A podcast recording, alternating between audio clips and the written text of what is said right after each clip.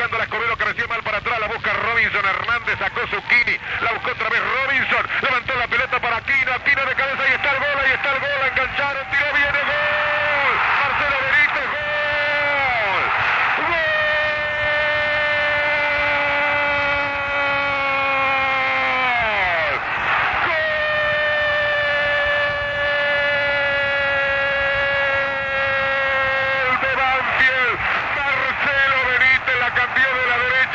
zurda en una jugada bárbara, entrando en posición de número 8, definió con un zurdazo cruzado para decretar el primer gol del partido y para Banfield.